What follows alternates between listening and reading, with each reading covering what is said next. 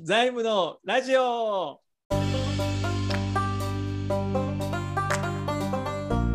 えーこの番組は株式会社稲田財務の広報活動として2022年6月に始まった財務系ポッドキャストです。代表の稲田博メンバーの本田圭司、野口陸、稲田直子の4名で中小企業の財務経営について時に真面目に面白おかしく独自の視点でお伝えしています。よろしくお願いします。よろしくお願いしおます。えー、あ、関谷さんじゃあこんにちは。あこんにちは。はい、えー今日はですね、えー財務のラジオの番外編ということで、えー株式会社関谷武不動産販売代表取締役関谷武さんの、えーに出演出演をしていただいております。よろしくお願いいたします。よろしくお願いします。えっ、と、関谷さんははい。この業界に、25年ですね。住宅、不動産合わせてですね。えっ、と、年齢が僕の一つし、僕の一つ下、えっ、と、小1974年？4年ですね。生まれ。はい。あ、じゃあもう学大学を卒業してからもずっとこの業界にいらっしゃる。そうです。ハウスメーカーを経て、うんうん売買仲介業をやってます。なるほど。はい。そんな関谷さんは、えーっと、ご自身で本も出版されていて、はい。えー、更新出版より、えー書籍、自宅マンションを高く売る方法とはい。いう書籍も、えー販売されているということですね。はい、そうです。はい。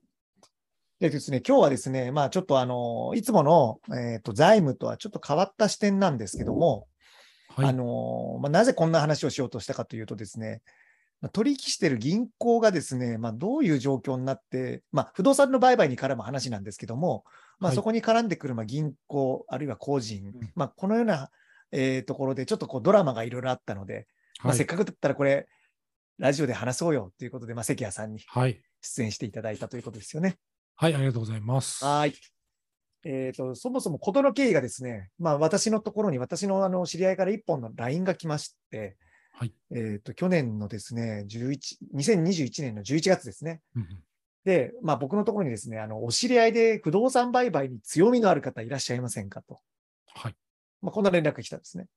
はい強まあ、売買の強みって何だろうと思ったんですけども、まあ、でもさっきの話じゃないですけど、うんまあ、業歴の長い関谷さんに聞きゃなんとかなるんだろうなと思って、うんうんうんえーいますよって簡単に出したんですよ。まあ、あとはもういいやと思って。そしたら、えっと、内容を聞くと、その、その相談者のお母さんが、あのおその祖父ですね、母親が祖父から相続した、えー集合住宅の、まあ、修繕費が重いと。まあ、あの、結構、あれなんですかね、えーっと、年数が経ってくると、大規模修繕とか、うんまあそういったところで苦労されている方も多いのかなと思っうんうん。てて、で手うんうん、で手放してしまうかと、まあ、うん。こんな相談でした。そうです。ただ、そのそその話が出てきたのが、えー、と取引先のその融資を受けてる銀行からだったので、はいあのーまあ、その依頼者ですね、私のところに相談ししてきた人が、はい。まあなんか、どうも話の内容が怪しいと。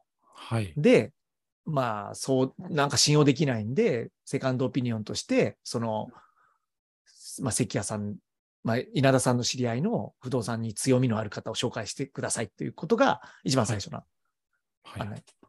で、ちょっとここで質問なんですけども、はい。えっ、と、その銀行に紐づいている不動産業者さん、まあ、仲介先っていうのかな、で、その信用ないと思われるんですか？よくわかんないですけど。えーっと、もちろん信用がないっていうことはないんですけれども、うん。あのーはい、要は、不動産って一般の人はあまりわからないので、うん。信用をしすぎてしまって、結構知らない点を突かれて、少し好き勝手やられやすいかなっていうのはありますね。これ怖いですね。ど具体的にど、なんか例えばどういうどういうケースがあるんですか、そういうのって。いや、結構銀行系が絡んでくるってことは、まあ、その何かをお金を、やっぱりアパートとか集合住宅を借りていて、うん。で、そこを何かししらしたいとうん。いうところで、まずお金の相談で銀行に行って、うんで銀行が、まあ、不動産、これは売った方がいいんじゃないですかっていうことで、まあ、不動産がその2番目に来ますよね。うんうんうんで、知り合いも大体の人いないので、うん。あのもうそのまま銀行系のまあ、うん子会社とかうんに、まあ、話が進んでいくんですね。自然にこう自然に進んでいくんですよ。でまあそうですそうですね。そうですよね。うんで、まあ、要はあのそうすると、まあ、銀行は、まあ、いろいろ分かっているけど、要はうん。物件を売ろうとしている一般のお客さんは何も知らないので、うん。まあ、要は、はいはい、そんなもんなんですねっていうふうにうん。進みがちなんで、うんうん。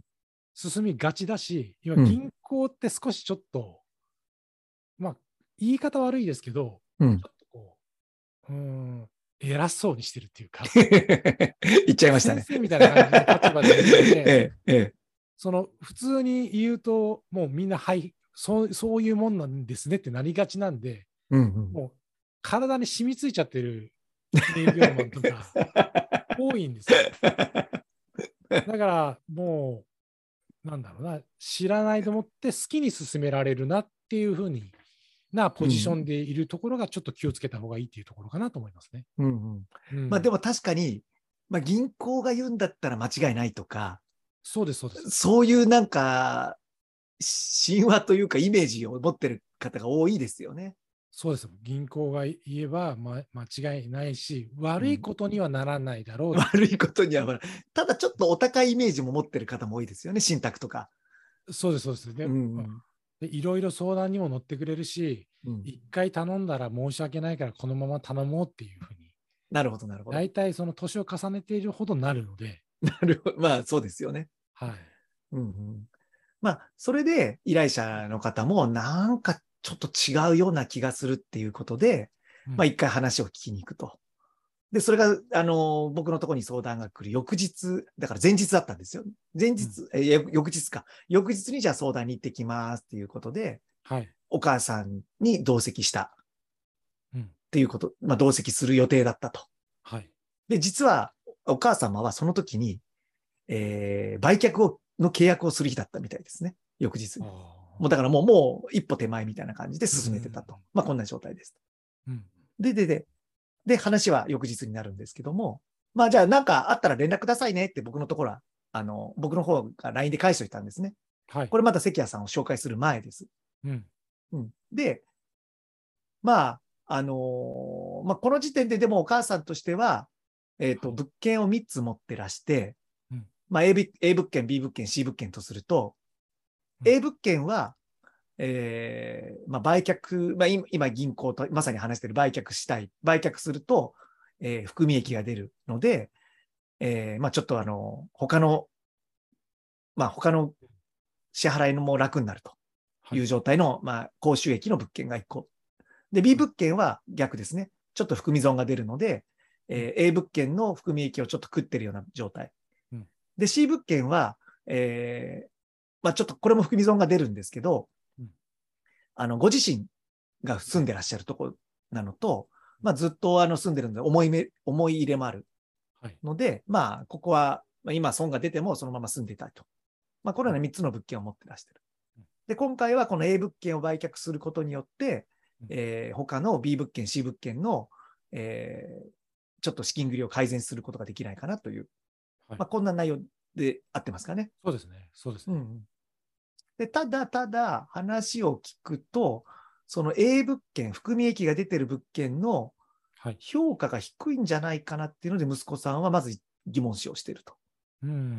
うん。で、あともう一点、どうも決済を生かされ、せかされてるうんっていう感があって、本当にこの金額でいいのかと、あと本当にこの A 物件を売るという方向でいいのかなっていうのでうん、その日、次、翌日の夜に連絡があって、で、まあ僕のところにまあ皆さん、ほあの、今銀行がもう関わっちゃってるけど、相見積もりで申し訳ないけど、関谷さんを紹介してもらえないかと。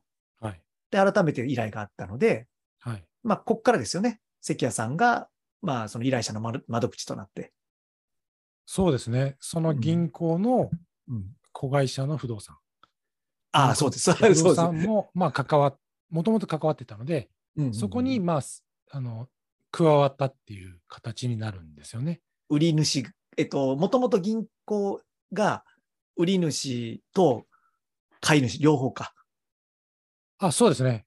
もともとは売り主が、売り主の売却を受けて、うん買い主も探してきたっていう、そうですね。だから、まあ、俗に両手でまあ、そうです、俗に既存両既存の銀行は商売をしようとしてたところに、あ関谷さんが売り主側の方に入ったということになるんですかそうでね。売り売り主側の、えっと、セカンドオピニオンみたいな感じですか。そうです、そうです。うん、で、買い主側はそのまんま。あ、が、あ、そっか。買い主側が、えっと、もともと、あ、だから、あ、で、この値段で合ってるのかなっていう買い主側のところですよね。そうです、そうです。はい話がややこしくなってすいません。うんで、そしたら関谷さんが、でも改めてここでもう一度査定をし直したっていうことですかね。まずは。そうです、そうです。まず一社だけで相談してると、うん。まあ、査定額も結構低くなりがちなんですね。な、なぜですか、それは？あ、それは、そのうん買い手が見つけやすいので、値段が低ければ買い手見つけやすいじゃないですか。そうですね。1万円で売ってるものを2000円で売れば、すぐ買い手って見つかりますよね。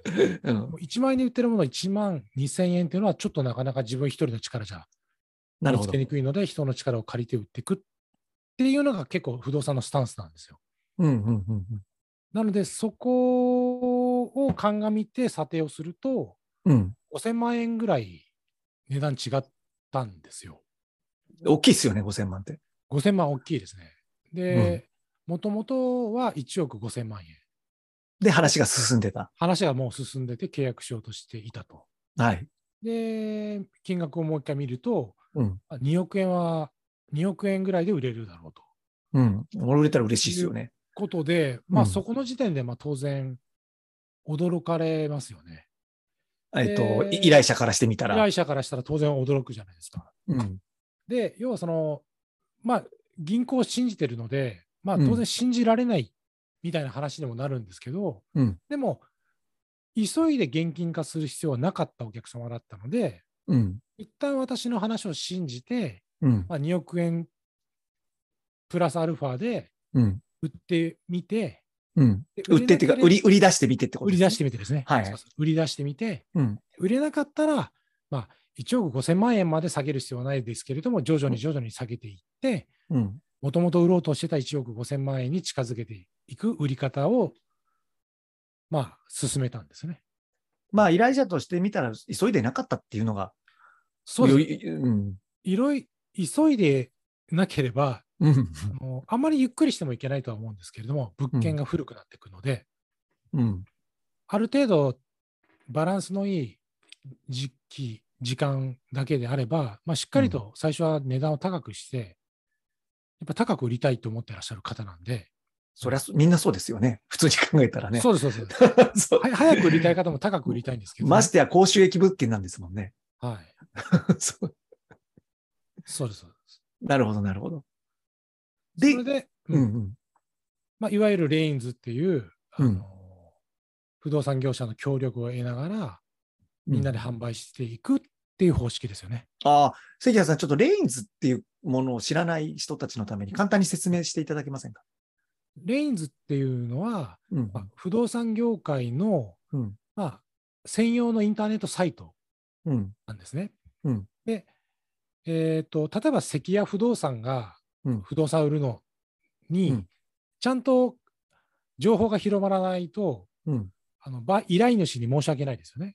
そうですね。で、これが大きい会社だとうん、買い手を広く探せて、うん。小さい会社だとうん。買い手を広く探せないっていうのは不公平感があるので、そうですね。そう国が、国の管轄団体がうん。そのレインズっていうのを用意して、うんそこにいわゆる販売図面、皆さんがよく見るような不動産の販売図面を載せておくと、うん。えー買い手、要は全国の不動産屋さんがその情報を見て、買い手を探してくれるっていうシステムですね。なるほど、なるほどはい。なるほど。じゃあ、情報がもう、おじゃあ、ん？そということは、じゃあ、大手でやる意味と、意味ってななくなってきませんか？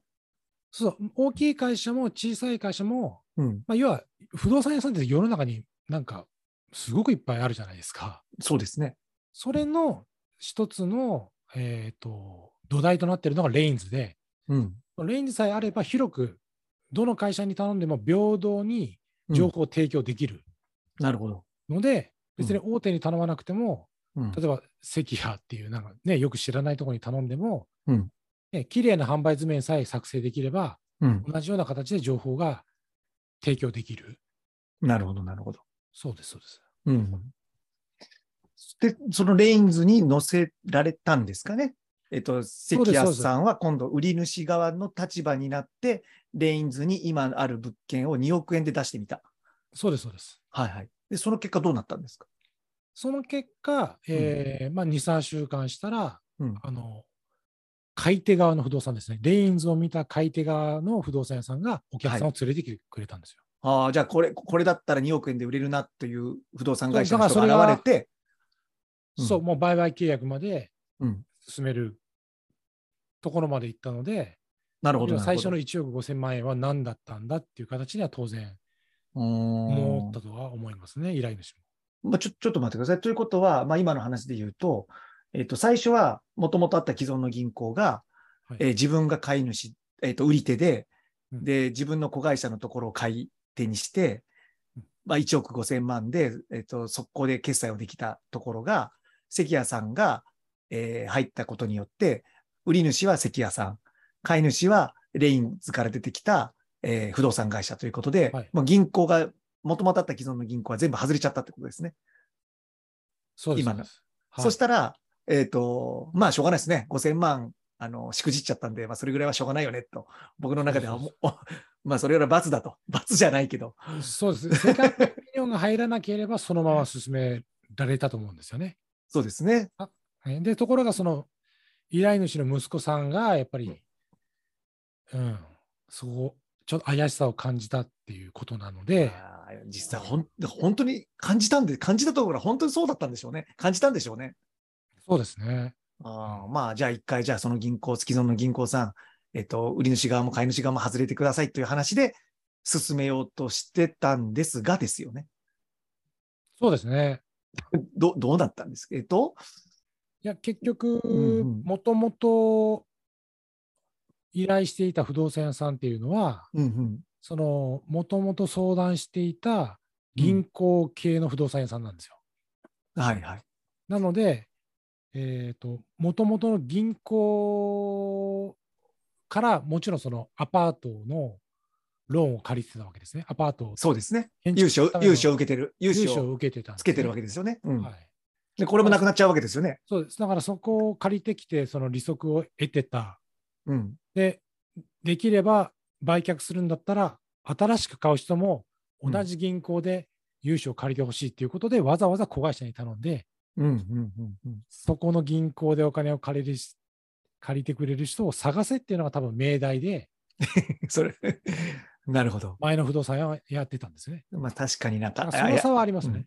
要はその縛られた条件の中で客お客さんを探しておかなきゃいけないのと、僕みたいに中立でレインズを使って広く単純にお客さん集めればいいのと、ややっぱり、全然値段も違ってくると思うんですよ。狭いエリアで、そうん。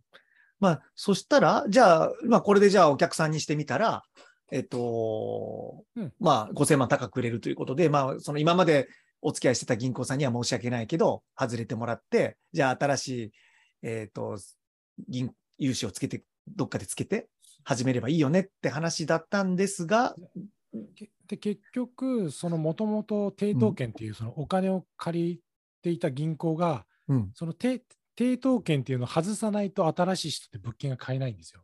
うん、うん。その抵当権を、あの、外す、外さないようななんか行動とか、なんか違約欠勤一括で返済するじゃないですか。はいはい。売却するってことは、新しく買う人からお金をもらって、そのお金で抵当権をなくすんですね。はい。そそこの抵当権を消す手数料が、まあ、ちょっとい確か1000万ぐらいかかるとかって言って、お金もかかるぞっていう脅しと、はいはい。は動かんぞみたいな。あのーその、連絡のレスが急に遅くなったみたいな。遅くなったり。りとか、そうそう違約金1000万って言ってるけど、正確にはいくらかとか、はい。あ、それも出さない。そう。で、なるほど。で、なかなか全然動かなくて、で、1000万もかかるなんてそんな聞いてないよみたいな話になっててかまあ、普通にはそんなないですよね。そうです、そうです。で、そそのもともとその借りてた銀行からもうん。別の人で契約するときに、うん。契約書の中にうん。抵当権が外せない場合は、売買契約を破棄するっていう文言は入れといてくださいねって言われてたんですね。なるほど、なるほど。もともと多分嫌がらせするつもりでいたのかもしれない。最初から契約はそういうふうになってたってことですね。そうそう。今、買い主も、売り主も自由に解約できるような状態をうん。作ってやったんですよ。なるほど。そしたらほん、で、そのうち、その、ゆっくり、なんか牛歩みたいな感じで全然動かなかったと思ったら、はいはい。1億5000万円で売れるって言ってたのに、はい、自分たちでも2億円のお客さんを見つけてきたんですよ、ね。なるほど、やりますね。静岡か、ごめんなさい、ちょっと、あの、某銀行のはいはいはい。アパートローンを借りてくれるはい。お客さんを見つけてきちゃったんです なるほよ。ど。時間をじらしている間に。最初からそうせいって感じですよね。そしたら、うん。その違約金、1000万かかる違約金ももうほとんどいりません。まあ、要は決算月の3月31日まで決算してほしくれれば、すべて条件飲みますみたいなことを言い出して、はいこのもうこの年、この時はもう1月ぐらいでしたよね。そう1月ぐらいなんで、ええまあ、十分間に合うなって。なるほど、なるほど。で、まあ、結局前のお客様は、はい。もうその、まあ、某銀行がそういうことをする銀行っていうのをもともとは理解してた買い手側の不動産屋だったので、いあ、もう有名なんですか？まあ、有名だったんですよ。割とすんなり解約に応じていただいて、某銀行っていうのは関谷さんがみ、えっと、レインズに出して見つけて買いたいって言ってきた人を探した買い手がってことですよね。あ、えーとああ違う某某銀行はその今の依頼主はいはい。の銀行ですね。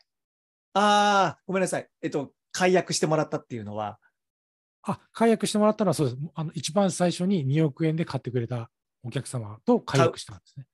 あ、2億、い2億円で買いたいって言ってくれた人ですよね。そうか、とは解約して、まあ、はい違約金もかかるし、はい。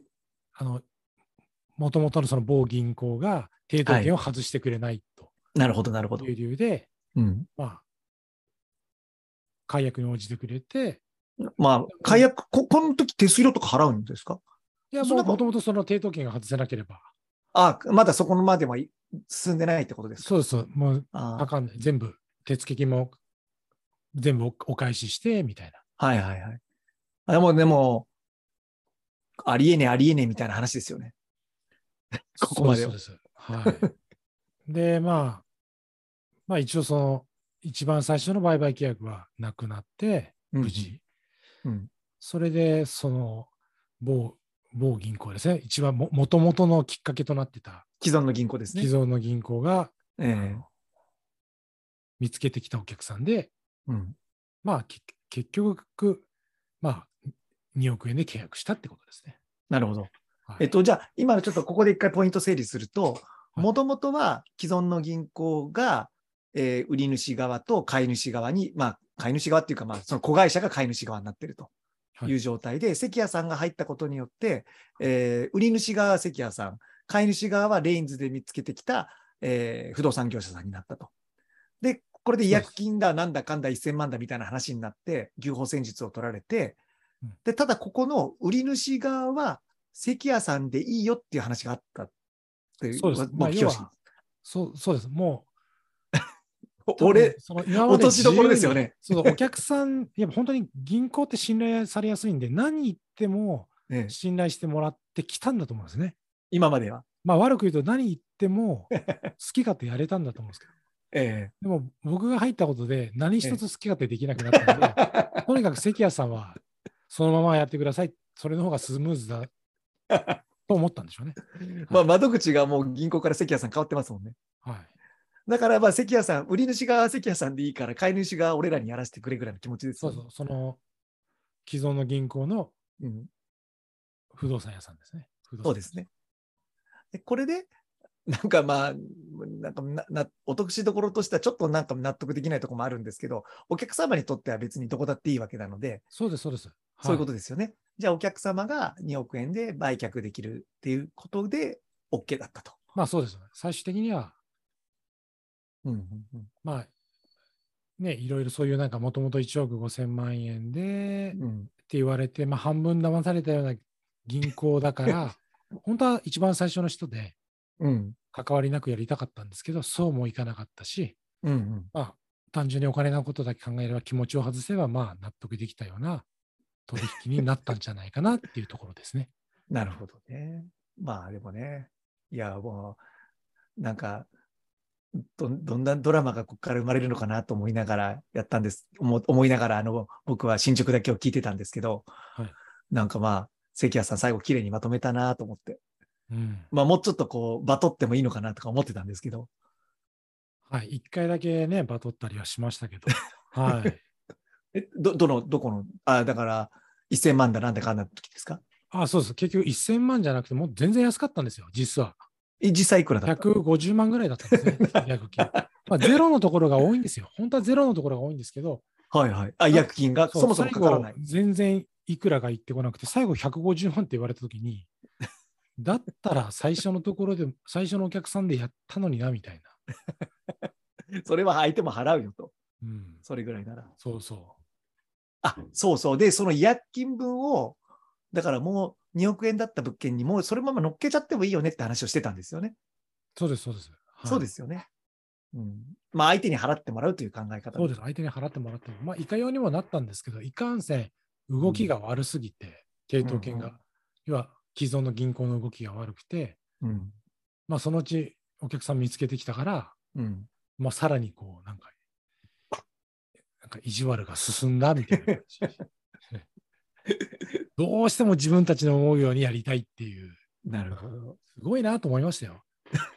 関谷外しはなかったんですか途中。その雰囲気は。さすがにそこは大丈夫。関谷外しすると、ええ物事が多分うまく、もう、なんだろう、既存の銀行の不動産屋さんはもう信頼されてないので、だって1億5000万って言ったのが2億で売れてる時点で、そうですよもうね。嫌だと思うじゃないですか。そうですよね。そうもう関われないから、多分置いといた方がいいなと思ったんだと思う。そこはちょっとやっぱ大人の考え持てて、はい持ててたんですね。はい。なるほどねうん。いやいや、まあ、でもね、あの、無事、その、売れた ?2 億円で売れた、っていう話は聞いたんですけど、ただ、うんそうなってくると今度は、えっ、と、収益が出ない物件が2つ残ってしまうはい。ということで、えー売れた金額の一部を、えっ、と、その収益の出ない物件に先に繰り入れてくれと。はい。まあ、こんな話はあったみたいですよね。うんまあでもここ、そうですうん。なので、その辺の、まあ、いわゆる何をどうするかっていうコンサルタントのところは、うんうんその元々の既存の不動産屋あふ既存の銀行の提案は、うんまあ良かったんだとなるほど。思いますね。あ、その話は最初からあったんですね。うん最初からありました。うんなるほど、なるほど。うん、で、当然、セカンドビデオで私が入った時にも詳しく聞いて、うん、まあ、銀行ほどではないかもしれないですけど、うん、まあ、話聞いてても変な話ではないので、うん、いいなって思ったんですよね。うん。その後が、まあ、違和感があったんじゃないですか。売り 売り値のところからですね。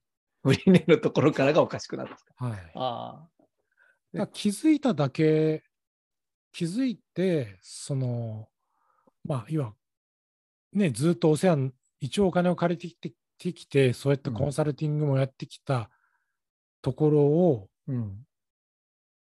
疑って省いて、うん他のところにもセカンドオピニオンを入れるってうん。いうのは、まあ、すごく少し勇気が必要なことだとは思うんですよね。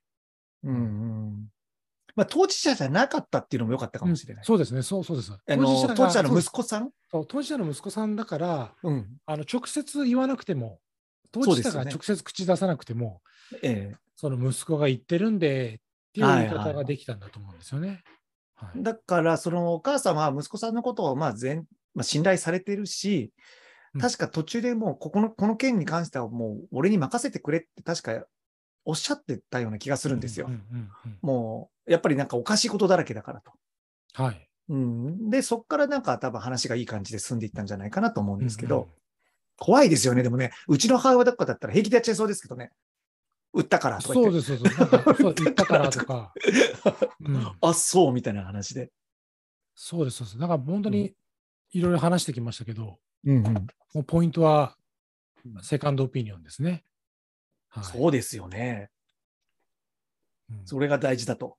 だそれが本当にへー大きい会社とか何か大きいとこ信頼できそうなところが絡んでるからって思わずにうん。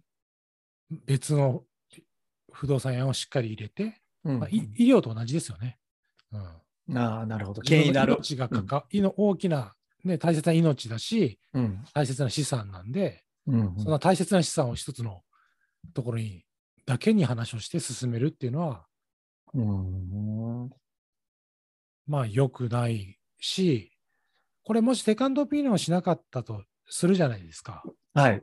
これしなくても、その売却した人ってうん。どんな気持ちになるかというと、売れてよかったよかったってなるんですね。そうですよね。はい。で、今回もよかったよかったってなってるんですよ。そうですよね。だから、全部お、あのそうなんですよ。安全には取り、どっちも安全には取引できるし、うん。知らぬが仏っていうこともたくさんあるので、うん。だから、やっぱり少しでもなんか高く、うん。より価値を見出している人に買いたいっていう人ほど、うん。セカンドオピニオンはした方がいいですね。ああ、なるほどね。安全には取引できるので、別にうん値段関係ないじゃないですか。そうです。えはい値段関係ないと言いますと？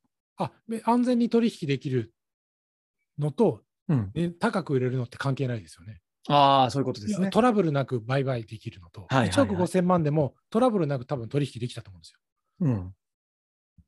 でも2億円でもトラブルなく。2億円でもトラブルなく できる。できたと。うんで、でも2億円って知った時点で、うんもうトラブルに気がつくわけですね。や安く売るところだったっていう。ああ、そういうことですね。そうそう。あだから、うん。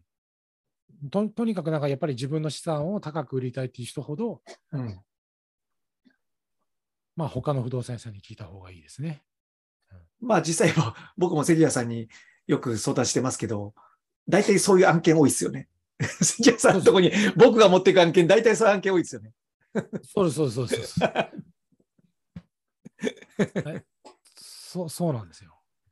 結構だから、大手に頼んだら、うん。地元とか、はい。しなんかし知り合いの紹介とか、うんなんかちょっと違った感じがいいかもしれないですね。ああ、なるほどね。まあもちろんね、地元は地元で、その地元にいる不動産産会社の強みってやっぱあるんですよね。ありますからね。そういうなんかちょっと違った系統で、うんだから3つぐらいは聞いた方がいいかなと思いますね。うん。ああ、えっ、と、それが関谷さんが書かれてる自宅マンションを高く売る方法ですね。あ、そうです。まあこれ自宅マンションって書いてありますけど、今回売ったのはアパートで、はいはい。まあ、と土地戸建ても同じですね。あー後でちょっとこれ、リンク貼っといていいですか？あの、はいい書いてあることは同じです。あのどの不動産屋さんに頼んでも、うんうん。